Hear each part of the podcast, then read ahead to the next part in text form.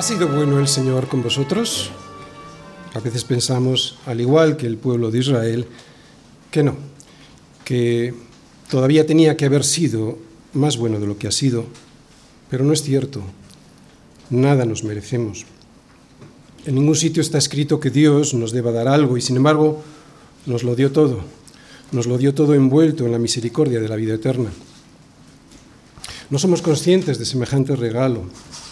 Es cierto que esto es algo que solo se ve por fe y es así como Dios quiere que vivamos, por fe. Pero cuando lleguemos a su presencia veremos que todas estas promesas eran verdad, que todas las bendiciones ya recibidas aquí y que a veces desaprovechamos o directamente despreciamos, tenían su cumplimiento definitivo allí. ¿Ha sido bueno el Señor con vosotros? A veces pensamos, al igual que el pueblo de Israel, que no, que todavía podía haber sido más bueno de lo que ha sido. Pero eso es porque pensamos que somos el centro del universo, que cómo se le ocurre a Dios no darme lo que merezco. Pero Dios sabe qué es lo que es mejor para mí y casi nunca coincide con lo que deseo, porque engañoso es el corazón más que todas las cosas y perverso. ¿Quién lo conocerá? Y ya sabemos que es el Señor quien lo conoce. Yo no tengo la perspectiva, yo no tengo todo el panorama que Dios tiene diseñado para mí. Y este entendimiento, esta revelación de Dios a mi vida a través de las Escrituras y del Espíritu Santo, debiera ser suficiente para poder responder que sí, que ha sido bueno, muy bueno con mi vida y con la de los míos que ha sido muy bueno con todos los que le recibieron, que son los que creen en su nombre, y les dio la potestad de ser hechos hijos de Dios, nada menos que hijos de Dios. No me digas que, que Dios no ha sido bueno contigo. Así que, ¿ha sido bueno el Señor con vosotros? ¿Ha cumplido con lo prometido en su palabra, no con vuestras expectativas, sino con lo que Él ha prometido daros al día de hoy? Entonces, reconoced pues con todo vuestro corazón y con toda vuestra alma que no ha faltado una palabra de todas las buenas palabras que el Señor vuestro Dios había dicho sobre vosotros, todas os han acontecido, no ha faltado ninguna de ellas. De todas las promesas que leemos en el libro de Génesis hechas al pueblo de Israel, no faltó ni una. Todas se mantuvieron firmes, todas se cumplieron. Pues muy bien, es ahí, en su palabra, en donde se encuentra nuestra esperanza, en las, en las firmes y fieles promesas que Dios le ha dado a sus hijos. Sobre esas promesas, sobre esas promesas es cómo nos podremos mantener en pie. Ellas son nuestra única esperanza. Y esta única esperanza de salvación la deberíamos hallar expuesta siempre y de una manera muy especial en su iglesia. Por eso nos reunimos aquí como congregación para exponer la palabra de Dios, al igual que el pueblo de Israel se reunió en Silo para escuchar a Josué lo siguiente. Versículos del 1 al 3. Toda la congregación de los hijos de Israel se reunió en Silo y erigieron allí el tabernáculo de reunión después que la tierra les fue sometida. Pero habían quedado de los hijos de Israel siete tribus a las cuales aún no habían repartido su posesión. Y Josué dijo a los hijos de Israel, ¿Hasta cuándo seréis negligentes para venir a poseer la tierra que os ha dado Yahvé, el Dios de vuestros padres? De todas las antiguas promesas de Génesis que Dios le había hecho al pueblo de Israel, no faltó ninguna de ellas. A pesar del tiempo que había transcurrido desde que las prometió, Todas se mantuvieron firmes, ni una sola de las palabras que Dios le había entregado a su pueblo como promesa falló. No faltó ni una sola palabra. Y sin embargo, vemos que Josué tiene que llamar la atención al pueblo porque las tribus estaban siendo negligentes con el llamado que Dios les había hecho, que era el de ocupar la tierra que les había regalado para que de esa manera pudieran disfrutar de la libertad de la promesa prometida. Es curioso que todos estuvieron dispuestos a luchar para entrar y conquistar la tierra, pero a la hora de tener que ocuparse en ella una vez dominada, se relajaron. Se habían acostumbrado a vivir como lo habían hecho hasta entonces, como nómadas. Y esto lo que nos enseña es lo que hoy vamos a aprender, que si desobedecemos a Dios nos perderemos la bendición de su protección. Por eso Josué insiste en mostrarle al pueblo su problema. Así que todos reunidos en Silo y en torno al tabernáculo escuchan lo siguiente, versículo 3. Y Josué dijo a los hijos de Israel, ¿hasta cuándo seréis negligentes para venir a poseer la tierra que os ha dado Yahvé, el Dios de vuestros padres? Escapando de la protección de Dios por seguir a un corazón engañoso y perverso. Josué 18, versículos del 2 al 3. Muy bien, el tema del sermón de hoy es recordarnos que, primero, la corrupción de nuestro corazón es mucho mayor de lo que nos imaginamos. Segundo, que eso nos puede traer consecuencias desastrosas. Y tercero, que la disciplina de Dios es para nuestro bien. Y este tema lo voy a exponer a través del siguiente esquema. Primera parte. Situación de Israel en este momento, en el momento en el que estamos en el libro de Josué, ¿se entiende? Segunda parte. Resultado de la desobediencia. Y tercera parte, la disciplina de Dios. Primera parte. Situación de Israel en este momento. Toda la congregación de los hijos de Israel se reunió en Silo y erigieron allí el tabernáculo de reunión después que la tierra les fue sometida. Pero habían quedado de los hijos de Israel siete tribus a las cuales aún no habían repartido su posesión. Y Josué dijo a los hijos de Israel, ¿Hasta cuándo seréis negligentes para venir a poseer la tierra que os ha dado Yahvé, el Dios de vuestros padres?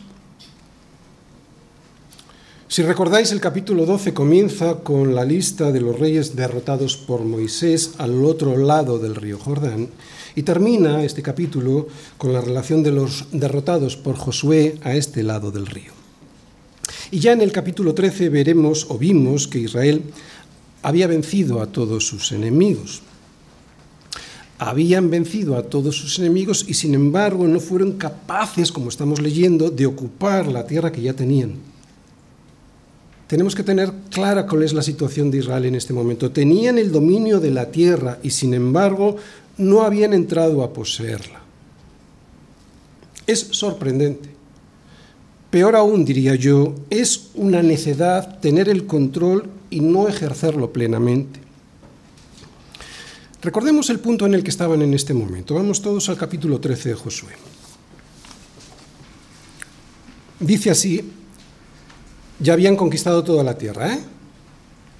Dice así, siendo Josué ya viejo, entrado en años, Yahvé le dijo, tú eres ya viejo, de edad avanzada, y queda aún mucha tierra por poseer. Mm, pero ya habían conquistado todo, y sin embargo dice que queda mucha tierra por poseer. Esta es la tierra que queda, todos los territorios de los filisteos y todos los de los jeruseos. Versículo 4. Al sur toda la tierra de los cananeos y Meara, que es de los sidonios Versículo 5. La tierra de los giblitas y todo el Líbano hacia donde sale el sol. Versículo 6. Todos los que habitan en las montañas, desde el Líbano hasta Misreformaín, todos los sidonios, yo los exterminaré, dice el Señor, delante de los hijos de Israel. Solamente repartirás tú por suerte el país a los israelitas por heredad, como te he mandado. ¿Qué hemos comprobado en esta lectura del capítulo 13? Hemos comprobado que todavía quedaba mucha tierra por poseer. Había vencido, el pueblo había vencido, eran el poder dominante, pero todavía les quedaba trabajo por hacer, trabajo que Josué había encargado a cada una de las tribus según Dios le había mandado. Dios había cumplido su promesa, les había dado la tierra. El pueblo también había cumplido parte del pacto. Habían pasado el Jordán y habían luchado todos juntos, las doce tribus habían pasado el Jordán, entrando, recordáis, por el centro de Canaán, se establecieron en Gilgal y desde allí tomaron la ciudad o el territorio de Jericó y también la ciudad de Ai. Luego bajaron hacia el sur luchando y venciendo a sus enemigos y desde allí subieron hacia el norte para pelear con enemigos todavía más poderosos, apoderándose pues de toda la tierra. Así que este es el punto en el que estamos. Es importante saberlo para luego poder establecer una enseñanza para nosotros. Este es el punto en el que estamos. Tomó pues Josué toda la tierra, conforme a todo lo que el Señor había dicho a Moisés, y la entregó Josué a los israelitas por herencia conforme a la, su distribución según sus tribus, y la tierra descansó de la guerra. Esto se nos dice al final del capítulo 12. Otra vez, esto que os acabo de leer se nos dice al final del capítulo 11. Pero ya estamos en el capítulo 18 que comienza recordándonos lo mismo, que toda la congregación de los hijos de Israel se reunió en Silo y erigieron allí el tabernáculo de reunión después que la tierra les fue sometida. Y si la tierra les había sido sometida, ¿qué es lo que tenían que hacer entonces? Pues apresurarse para poseerla. Una vez quebrada la espina dorsal de la resistencia cananea y habiendo derrotado a todos sus reyes, tenían que rematar el trabajo. Tenían que someter a esos núcleos de oposición rebelde que todavía quedaban, que eran muchos, como hemos leído en el capítulo 13. ¿Y qué pasó? Pues que el pueblo no se movió, que no hicieron nada. Por eso vemos a Josué reuniéndoles en Silo y diciéndole a los hijos de Israel, ¿hasta cuándo seréis negligentes para venir a poseer la tierra que os ha dado Yahvé, el Dios de vuestros padres? Pasaba el tiempo y pasaba el tiempo y Josué les tiene que decir a todos, también a las tribus que ya habían recibido su herencia, que estaban siendo descuidados con su parte del pacto que no estaban tomando posesión de la tierra que les corresponde y por la que tanto tiempo habían estado suspirando, que no se ponen a trabajar para terminar la tarea que habían iniciado cuando pasaron el Jordán, que tenían que hacer desaparecer de la faz de la tierra a aquellos que Dios les había dicho que tendrían que eliminar, porque si no les llevarían a la perdición contaminándoles con su paganismo y perversión. Ni los que tenían ya la herencia repartida hicieron lo que tenían que hacer, ni los que todavía estaban esperándola tenían mucha prisa para reclamarla y ponerse a trabajar. ¿Lo recordamos? Porque ya habían sido tres tribus a las cuales se les habían repartido su herencia. Judá.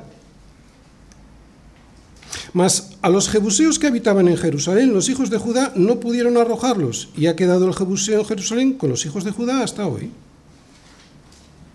Sabemos que la región que le había tocado a Judá lindaba al norte con la ciudad de Jerusalén, donde habitaban los jebuseos. También sabemos que todo Israel habían derrotado a los cananeos, incluyendo a los jebuseos. Estaban derrotados. Estaban derrotados. Ahora le tocaba a la tribu de Judá eliminar los focos de resistencia que quedaban. Pues no lo hicieron. Fueron negligentes desobedecieron a Dios y fueron incapaces de arrojarlos. Los dejaron allí viviendo a su lado. Otra tribu, Efraín. Pero no arrojaron al cananeo que habitaba en Gezer. Antes quedó el cananeo en medio de Efraín hasta hoy y fue tributario. Vemos que estos ni lo intentaron. Directamente prefirieron tenerlos cerca para freírles a impuestos y aprovecharse de su trabajo.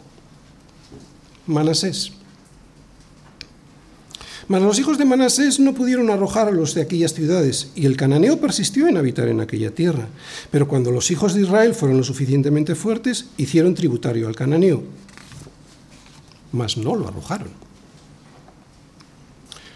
Los de Judá fueron incapaces de echarlos porque no se esforzaron en ocuparse, en ocuparse, en ocuparse de la promesa que Dios les había hecho, que era la de pelear junto a ellos en esa tierra. Los de Efraín fracasaron porque se acostumbraron a tenerlos cerca y los de Manasés directamente prefirieron tenerlos como esclavos para sacar rédito de ellos.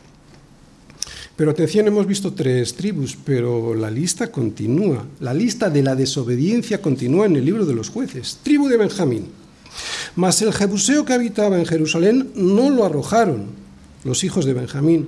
Y el jebuseo habitó con los hijos de Benjamín en Jerusalén hasta hoy. Y así con todos. De una u otra manera, todos hicieron lo mismo. Vamos a verlo, vamos al libro, al, capítulo 1 del libro de los jueces para verlo. Jueces 1, versículos del 27 al 35.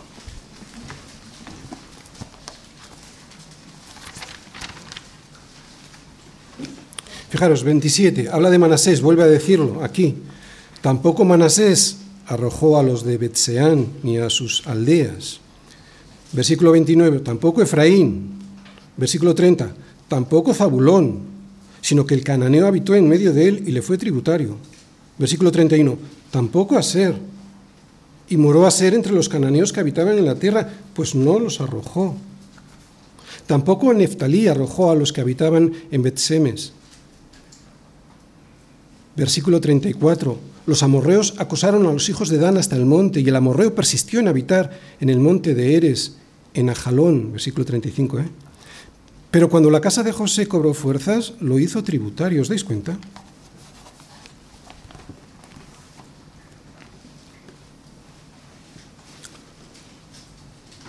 ¿Pensáis que esto nos ha pasado a vosotros? ¿Crees que en cuanto Dios te dio la promesa de la tierra, que es tu corazón sometido al reinado de Cristo, porque esa es la tierra que a ti te ha prometido, tu corazón sometido al reinado de Cristo, has obedecido de inmediato y te has puesto manos a la obra para echar de allí a todos los focos de resistencia que siempre quedan en un corazón que es engañoso más que todas las cosas y que además es perverso? ¿Te das cuenta cómo podemos aprender de estos versículos? Claro que sí, seguro que te ha pasado y que te sigue pasando. ¿Hay justificaciones? Ninguna. ¿Hay explicaciones? Muchas.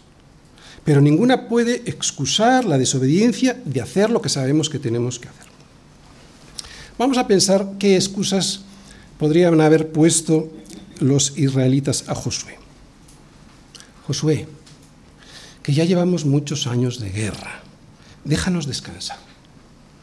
Estamos hablando de que estas guerras habrían tardado unos siete u ocho años. Josué, eres un poco exagerado. Fíjate que los cananeos no parecen tan perversos como el Señor los pinta. Oye, Josué, que si los hacemos esclavos, les podemos sacar un provecho, un dinerito que de otra manera no tendríamos. Además, Josué, los podemos dominar. Nos sentimos fuertes para resistir su idolatría y perversión. Ya sabemos qué es lo que tenemos que hacer para no caer ahí. Y Josué, ¿para qué vamos a seguir peleando? Las batallas son peligrosas y nos van a desgastar. Nos conformamos con lo que ya tenemos. Ay, si el pueblo del Señor hubiese hecho lo que tenía que haber hecho. Ay, si el pueblo del Señor hubiese expulsado a aquellos pueblos que más tarde les llevaron por el camino de la perdición. Enseñanza espiritual para nosotros. Pastor, llevamos ya muchos años de guerra, déjanos descansar.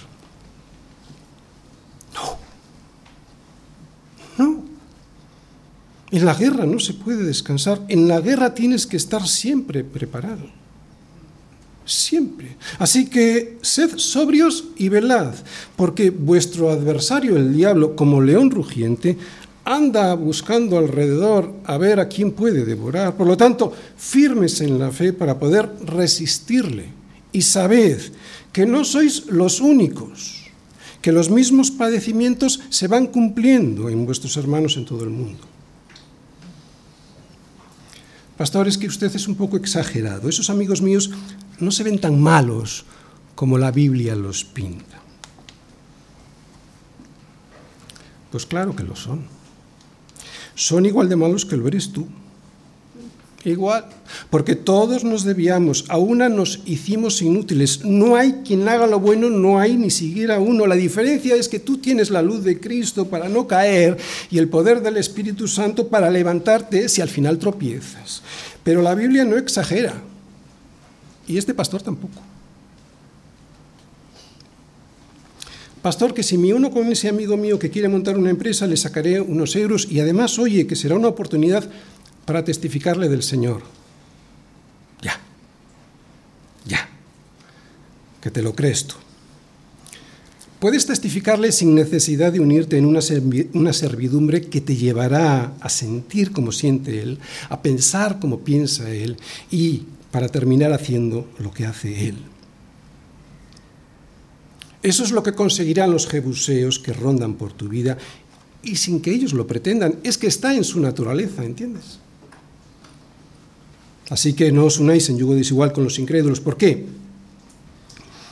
Porque compañerismo tiene la justicia con la injusticia y qué comunión la luz con las tinieblas. Y qué concordia Cristo con Belial o qué parte el creyente con el incrédulo. Pastor, es que yo ya estoy muy fuerte, yo puedo con ellos. Ya. Ya. Ya he visto yo a demasiados haciéndose los fuertes pensando que serían ellos los que llevarían a los jebuseos a Cristo y ocurrió precisamente todo lo contrario. Una cosa es estar con ellos y testificarles, claro que sí, no nos manda salir el Señor del mundo. Y otra cosa muy diferente es vivir al lado de ellos teniendo una comunión que te llevará a relajar las exigencias del Evangelio y ¡zas! Al suelo. Así que hermanos míos, fortaleceos en el Señor y en el poder de su fuerza, como vistiéndoos de toda la armadura de Dios para que podáis estar firmes contra las asechanzas del diablo. Pastor, si ya tengo la vida eterna, con ir tirando poco a poco, pues ya tengo suficiente. ¿Para qué seguir peleando? Pues si no sigues peleando, no eres cristiano. ¿Por qué? Porque para saber si tienes la vida eterna, has de ocuparte en tu salvación con temor y temblor. Esta es la prueba del algodón. No que pierdas la salvación, sino te ocupes en ella. ¿Recordáis? El pueblo de Israel ya tenía la tierra. Tenía que ocuparse en ella otra vez. ¿Cómo puedo saber si soy cristiano, si soy un hijo de Dios? ¿Te has ocupado en tu salvación con temor y temblor? Esta es la prueba del algodón. Esta es la prueba definitiva para saber si lo que dices ser, lo eres realmente. Seguir peleando. Persistiendo. Perseverando. Esa es la prueba. El pueblo de Dios estaba desobedeciendo y pensando que en sus propias fuerzas podrían salir adelante. Esta negligencia de apoyarse en su propia prudencia y no fiarse del Señor hizo que su situación fuera muy peligrosa, tan peligrosa que Josué lo intuye y tiene que llamarles, reuniéndoles a todos y regañarles. Pero el veneno ya estaba sembrado y las consecuencias de esta contaminación se vieron, por desgracia, enseguida resultado de la desobediencia. Y Josué dijo a los hijos de Israel, ¿hasta cuándo seréis negligentes para venir a poseer la tierra que os ha dado Yahvé, el Dios de vuestros padres? El resultado de no obedecer a Dios, las consecuencias de no haber llegado hasta el final echando de la tierra que ya tenían a todos los que Dios había dicho que tenían que echar, les llevó muy poco tiempo después a una situación insostenible como nación y como pueblo de Dios. Esto lo podemos ver en el libro de los jueces, que es la continuación del libro de Josué. El libro de los jueces es la narración de cómo muchos de estos pueblos, que los israelitas desobedeciendo a Dios habían dejado vivir entre ellos, crecen y se fortalecen, terminando por esclavizar al pueblo que había recibido y ya la tenía en la promesa de la libertad. Es triste, pero es lo que les pasó. Y pasó para que hoy, leyéndolo en el libro de los jueces y en el libro de Josué, podamos estar advertidos de que aunque ya hemos recibido la tierra de la promesa, que es Jesús reinando en nuestro corazón, aún así corremos el riesgo de perder la libertad por no vivir según los parámetros de Dios, por vivir según mi propia opinión. ¿Entendéis? Podemos seguir teniendo la promesa, pero no vivir en libertad. Mira que se lo avisó, se Josué. ¿Hasta cuándo seréis negligentes para venir a poseer la tierra que ya os ha dado Yahvé, el Dios de vuestros padres? ¿Hasta cuándo miraréis hacia otro lado para no ocuparos en la tierra de vuestra salvación? Básicamente es lo que les está diciendo. Y evidentemente esto también es para nosotros. Esta es una advertencia muy clara sobre la situación de muchos de nosotros hoy aquí. Claro, y la advertencia es que si dejamos a los cananeos a nuestro lado sin echarlos,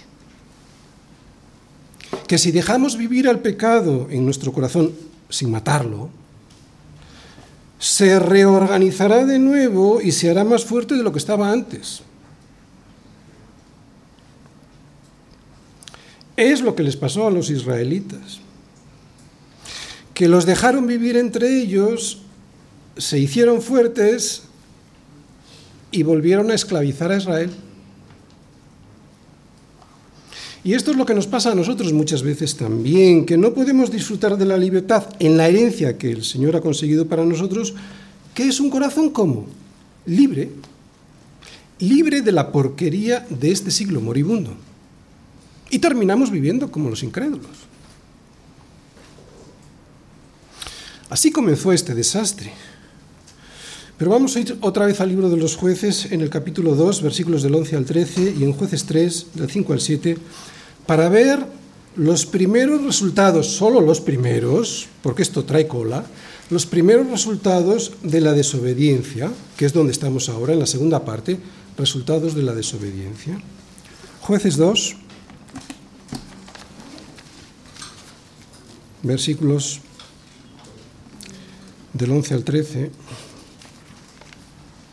Vamos a empezar por el 8. Dice así, pero murió Josué, y dice en el 10 a la mitad, y se levantó después de ellos otra generación que no, otra generación, simplemente la siguiente generación de la que estamos hoy en Josué, otra generación que no conocía al Señor ni la obra que él había hecho por Israel. Después los hijos de Israel hicieron lo malo ante los ojos del Señor y sirvieron a los Baales Dejaron al Señor, el Dios de sus padres, que los había sacado de la tierra de Egipto y se fueron tras otros dioses, los dioses de los pueblos que estaban en sus alrededores, a los cuales adoraron y provocaron a ira al Señor. Y dejaron al Señor y adoraron a Baal y a Astarot. Capítulo 3, versículo 5. Así los hijos de Israel habitaban entre los cananeos, eteos, amorreos, fereceos, heveos y jebuseos, y tomaron de sus hijas por mujeres y dieron sus hijas a los hijos de ellos, y sirvieron a sus dioses. Yugo desigual.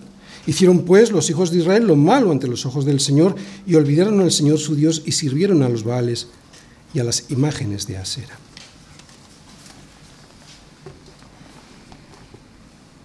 Por esto, y como Josué sabía por dónde iban a ir los tiros, les reúne y les dice en el versículo 3, Josué dijo esto, ¿hasta cuándo seréis negligentes para venir a poseer la tierra que el Señor os ha dado?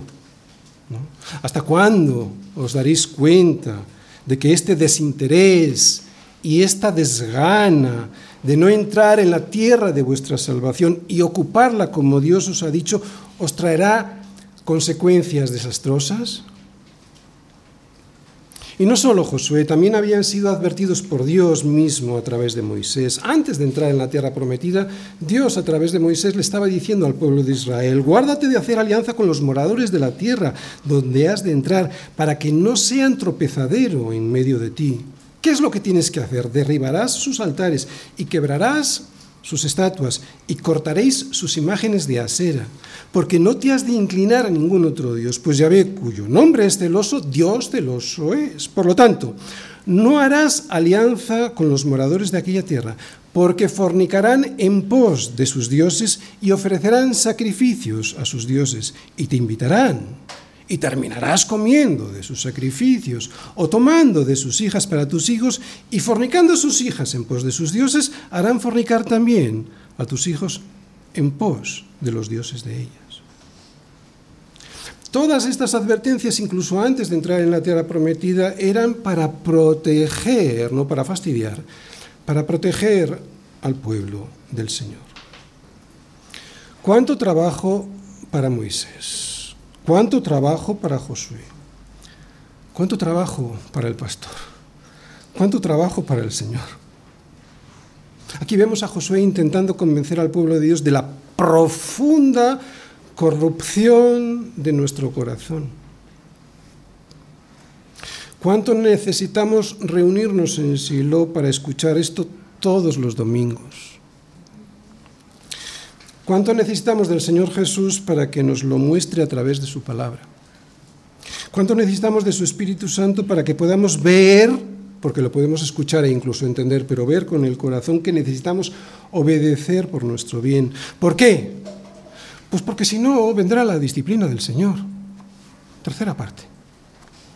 La disciplina de Dios.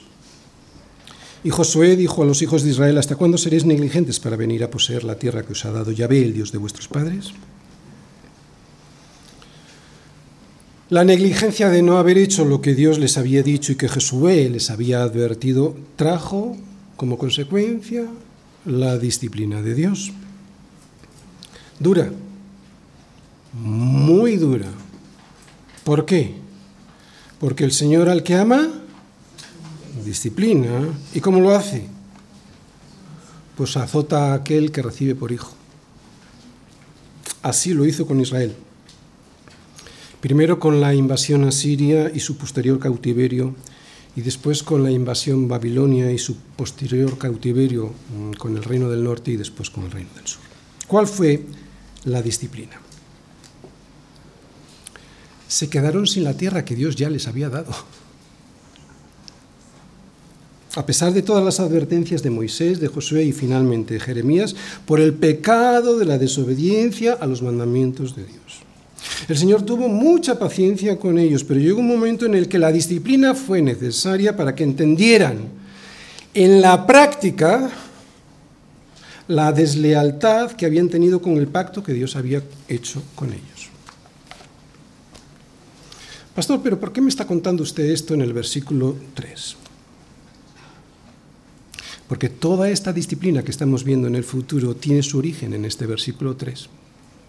Aquí empezó todo lo que tiempo después podemos ver en la historia de Israel, incluyendo el que ha sido el mayor de los pecados de este pueblo, el rechazo del que venía a salvarles, el Hijo de Dios hecho hombre, el Mesías tan esperado, pero despreciado y repudiado. Y Él es la verdadera tierra de libertad que aún hoy muchos siguen rechazando.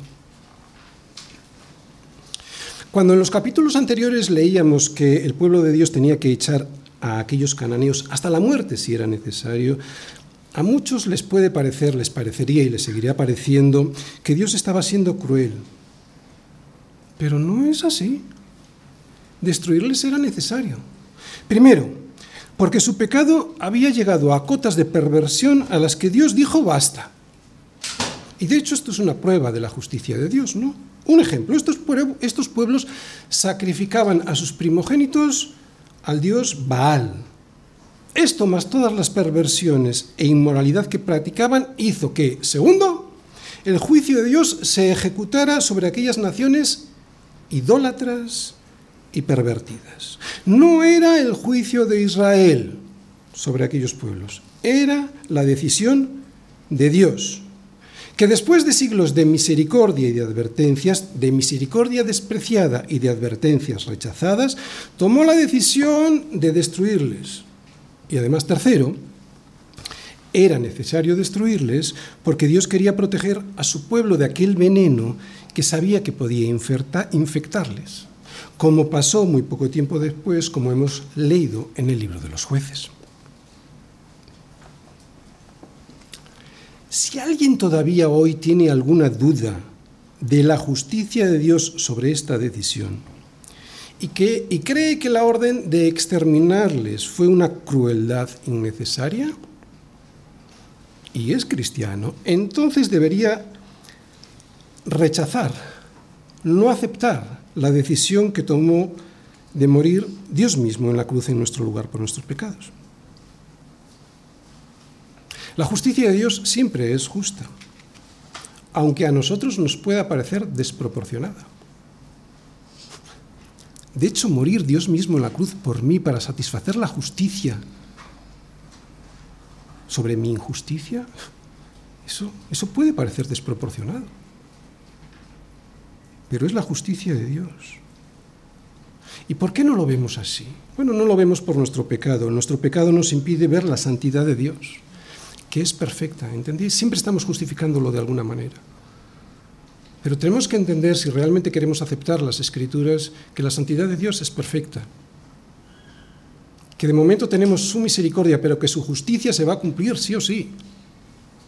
Sí o sí. Y era el momento de cumplir la justicia sobre estos pueblos. Fijaos otra vez en las sabias palabras de Dios que le dijo a Moisés sobre el motivo por el cual debía echar Moisés, el pueblo de Israel, a aquellos pueblos. No pienses en tu corazón cuando el Señor tu Dios los haya echado de delante de ti, diciendo, por mi justicia me ha traído el Señor a poseer esta tierra. Pues por la impiedad de estas naciones el Señor las arroja de delante de ti. O sea, la impiedad de esas naciones había sido el motivo por el cual se estaba aplicando la justicia de Dios, no la justicia de Israel. No por tu justicia, ni por la rectitud de tu corazón entras a poseer la tierra de ellos, sino por la impiedad de estas naciones, el Señor tu Dios las arroja de delante de ti. Y para algo más, para confirmar la palabra que el Señor juró a tus padres, Abraham, Isaac y Jacob. Enseñanza para nosotros. Cuando Dios nos manda algo, cuando un pastor a través de la exposición de su palabra, la palabra de Dios, nos advierte de que algo nos va a hacer daño, no lo hace porque nos tenga manía, lo hace porque nos ama. Otra enseñanza que surge de este versículo 3 que nos dice que cuidado con ser negligentes con los consejos del Señor es Cuidado con los pecados pequeños, porque los pecados pequeños son los que abren la puerta a otros más grandes. El pueblo de Israel había tenido grandes éxitos, habían dominado toda esa tierra, y eso les podía llevar a pensar que había sido por su justicia y piedad. Por eso igual ahora se podían sentir fuertes y seguros de sí mismos y nada más lejos de la realidad. Al ver que, después de haber destrozado a grandes y poderosos reinos con sus reyes, ahora tenían toda aquella tierra para ellos, podían pensar que ya estaba todo hecho, que los pequeños focos que quedaban eran inofensivos. Así que fueron dejando estas, estas órdenes del Señor, estos mandamientos, despreciando sus consejos. Pero como ya hemos leído, esos pequeños focos, aparentemente intrascendentes e inofensivos, fueron infectando a Israel hasta que el pueblo de Dios se quedó sin defensas contra el mal. Saúl, fíjate en esa filistea, qué guapa es. ¿No te parece exagerado y cruel que tengamos que deshacernos de ella? Miremos para otro lado y unámonos en yugo desigual, ya se convertirá. Pero los pecados pequeños son siempre la derrota de los cristianos que no escuchan el consejo del versículo 3. El consejo de ocuparse en su salvación con temor y temblor. ¿Por qué?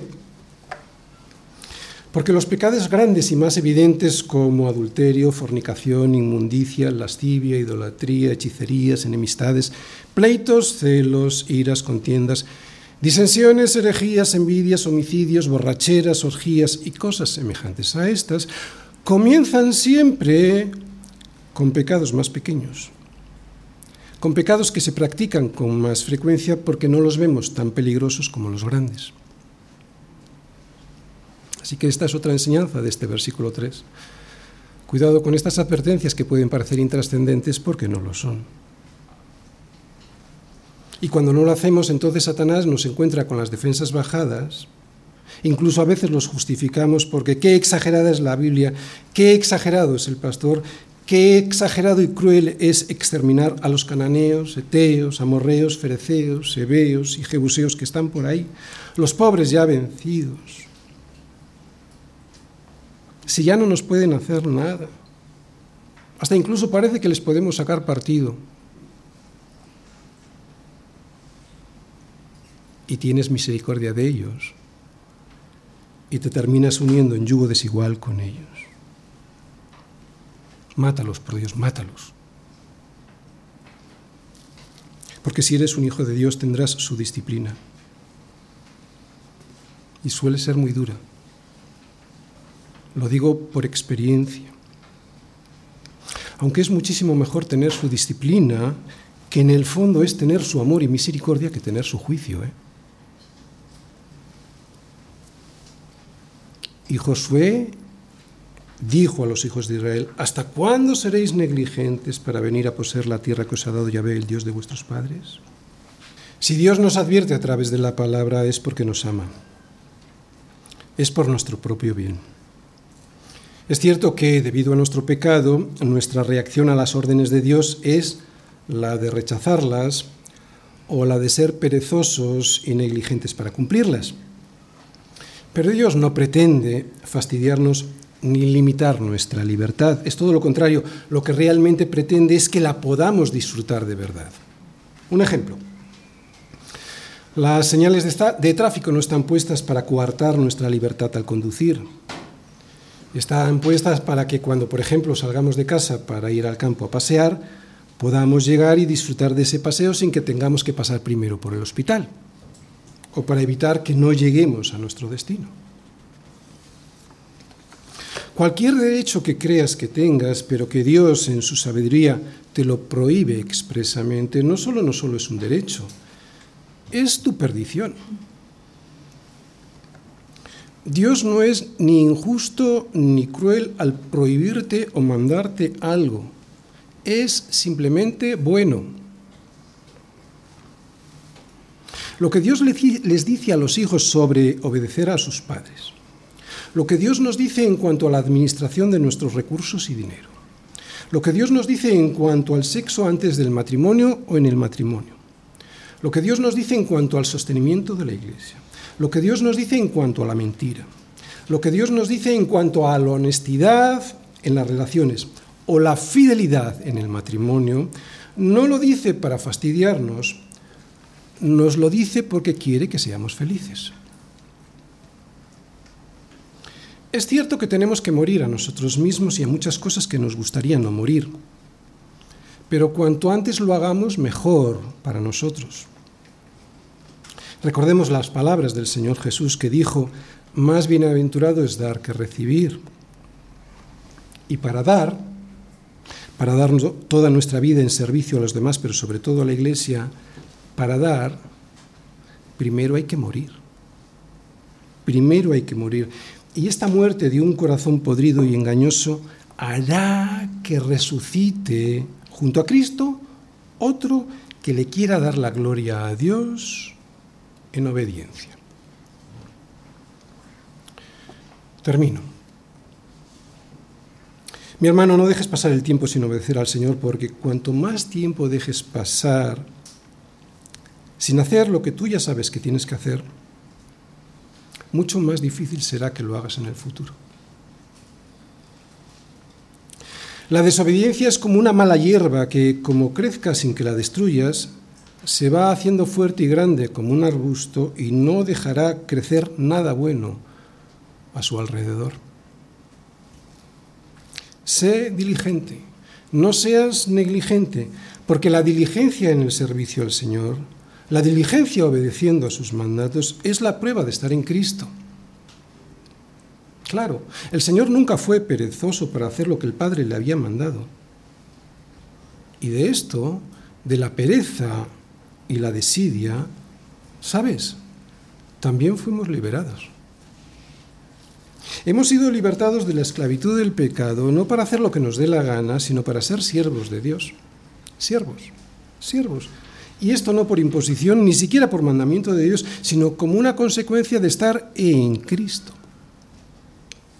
Y si estamos en Cristo, que se despojó a sí mismo tomando forma de siervo, hecho semejante a los hombres, y estando en esta condición de hombre, se humilló a sí mismo, haciéndose obediente hasta la muerte y muerte de cruz, entonces, si estamos en Cristo de esta manera, entonces nuestro servicio no surgirá como algo ortopédico e incómodo, sino como algo natural y gratificante. Pero hay que estar en Cristo. Consejo para los que creen.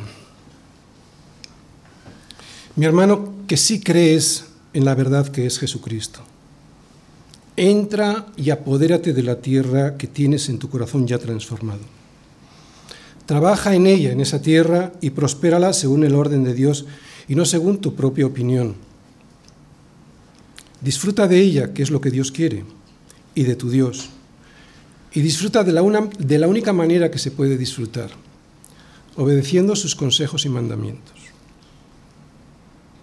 Mi hermano, que sí crees en la verdad que es Jesucristo. Fíjate del Señor tu Dios con todo tu corazón y no te apoyes en tu propia prudencia. Reconócelo en todos tus caminos y Él enderezará tus veredas. No seas sabio en tu propia opinión. Teme al Señor y apártate del mal. ¿Por qué? Porque será medicina a tu cuerpo y refrigerio para tus huesos. Consejo para los que no creen. Mi amigo que no crees en la verdad que es Jesucristo.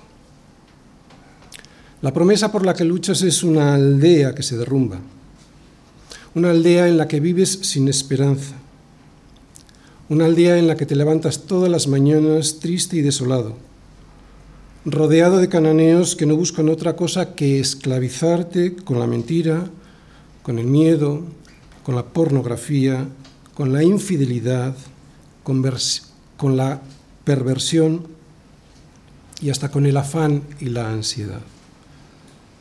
¿Para qué? Para destruirte por dentro, para que no seas libre. Mi amigo que no crees en la verdad que es Jesucristo, tu promesa es una aldea que se cae a pedazos.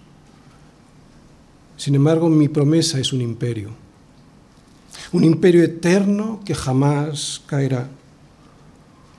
Un reino que tiene un rey que tiene el control, que ejerce la justicia y donde se vive en libertad porque se vive en la verdad, que es Jesucristo. Hoy, mi amigo, podrías cambiar esa aldea a la que te aferras por mi reino. Pero para eso tienes que ser valiente, ambicioso, diligente y desear conocer la verdad para que la verdad te haga libre. Hoy todos te engañan para que sigas cobarde y temeroso. Sí, te engañan para que no tengas interés por lo que de verdad importa. Te engañan con entretenimiento, con televisión, con un sistema de valores podrido y pervertido para que sigas esclavizado. Te engañan con promesas que sabes que jamás se cumplirán. Por eso te aferras a esa aldea pequeña que se está desmoronando, que se está desmoronando. Porque piensas que es lo único que tienes. Pero no es cierto. Tienes más. Tienes un reino prometido por Dios, pero has de ser valiente, pasar el Jordán y conquistarlo. Sal de ese estado Sal de la desobediencia a Dios y la rebeldía a su ungido.